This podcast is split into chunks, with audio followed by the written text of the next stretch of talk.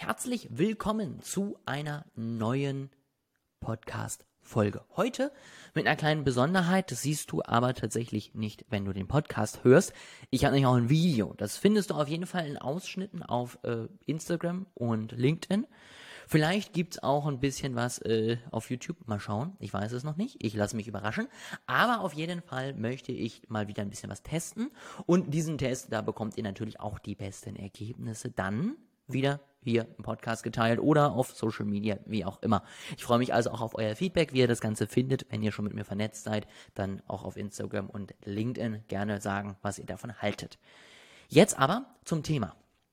Und wir fangen mal wieder mit einem ganz Basic-Thema an. Und das klingt jetzt vielleicht langweilig und vielleicht haben einige von euch es auch schon gehört, aber es ist einfach so verdammt wichtig. Warum brauche ich eine Marke und eine Strategie? Warum kann ich nicht einfach bunte Bilder auf Instagram posten? Und das kann man sich bestimmt fragen. Das äh, verstehe ich auch, dass das immer mal wieder zu Überlegungen führt. Und das ist jetzt auch nichts Verwerfliches. Aber ich möchte euch so ein bisschen eine Sichtweise geben, warum das Ganze sinnvoll sein könnte. Beziehungsweise eigentlich sinnvoll ist. Also ich, ich kenne wenige Fälle, wo man das Ganze nicht braucht. Das sage ich jetzt natürlich auch aus äh, meinem eigenen Interesse, weil ich das einfach selber gerne mache. Warum brauche ich eine Marke? Warum brauche ich eine Strategie?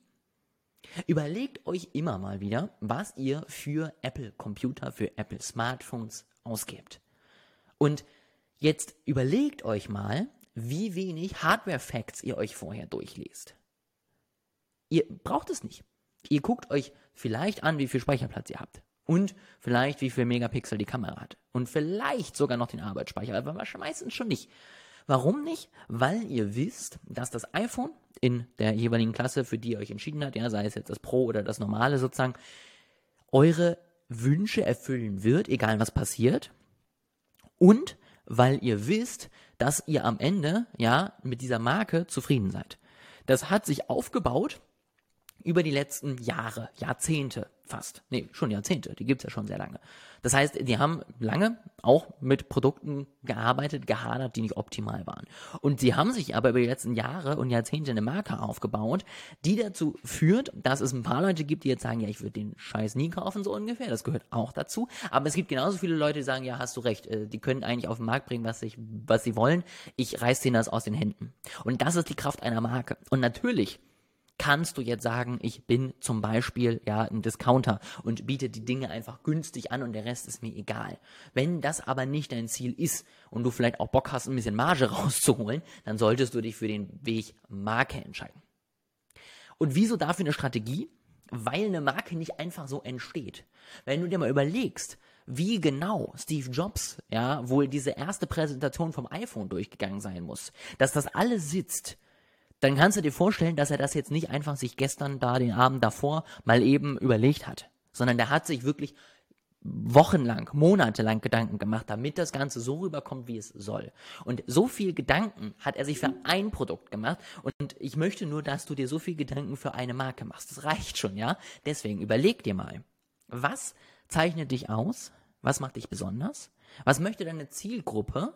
Und was bietet der Wettbewerb? Und in diesem Bereich befindest du dich immer. Du versuchst dich vom Wettbewerb abzugrenzen, du versuchst dich besonders zu machen, du versuchst deine Stärken, die du hast, auszuleben, zu nutzen und vor allen Dingen du versuchst am Ende, und das ist tatsächlich mit das Wichtigste, deine Zielgruppe anzusprechen. Wenn du das rausfindest, dann wirst du irgendwo hinkommen. Dann wirst du irgendwo hinkommen, wo du sagst, okay, mein Wettbewerb ist darin gut und ich bin darin gut und die Zielgruppe möchte das. Und dann fängst du an, deine Strategie zu entwickeln. Dann fängst du an, also die Analyse gehört da auch schon dazu, und dann fängst du an, dich zu positionieren. Dann überlegst du dir, okay, was macht mich jetzt besonders? Warum äh, ist dem so? Und inwiefern möchte ich das Ganze eben auch mitteilen? Und daraus entwickelt sich dann Schritt für Schritt deine Strategie, daraus entwickelt sich Schritt für Schritt deine Marke. Und das Ganze sorgt am Ende dafür, dass du dann eben so wahrgenommen wirst wie Apple und nicht wie ein Discounter. Das passiert nicht von heute auf morgen. Und nur weil du jetzt ein paar Tage dir über deine Strategie Gedanken gemacht hast, heißt es nicht, dass alle jetzt auf dich zugerannt kommen und sagen, oh mein Gott, auf dieses Produkt habe ich mein Leben lang gewartet. Das äh, will ich dir nicht vorlügen, das stimmt nicht einfach. Aber was stimmt und was mindestens genauso wichtig ist, ist, dass es dir weiterhelfen wird und dass dann deine Aufgabe ist, dauerhaft zu testen. Es dann deine Aufgabe ist, weiterzumachen, da wo du bist. Es dann deine Aufgabe ist, besser zu werden. Mit Feedback vom Markt, mit Feedback durch Zahlen, ja, sind die Verkäufe nach oben gegangen oder nicht, funktioniert das Ganze oder nicht. Und darauf aufbauen kannst du dann anfangen, ja, besser zu werden. Das ist eine Strategie und das ist eine Marke. Wenn du das hinkriegst, freust du dich, und wenn du es noch nicht geschafft hast, dann arbeite dran. Wenn du Fragen dazu hast, dann schreib mir natürlich sehr, sehr gerne eine Nachricht. Wie immer, Instagram ist verlinkt.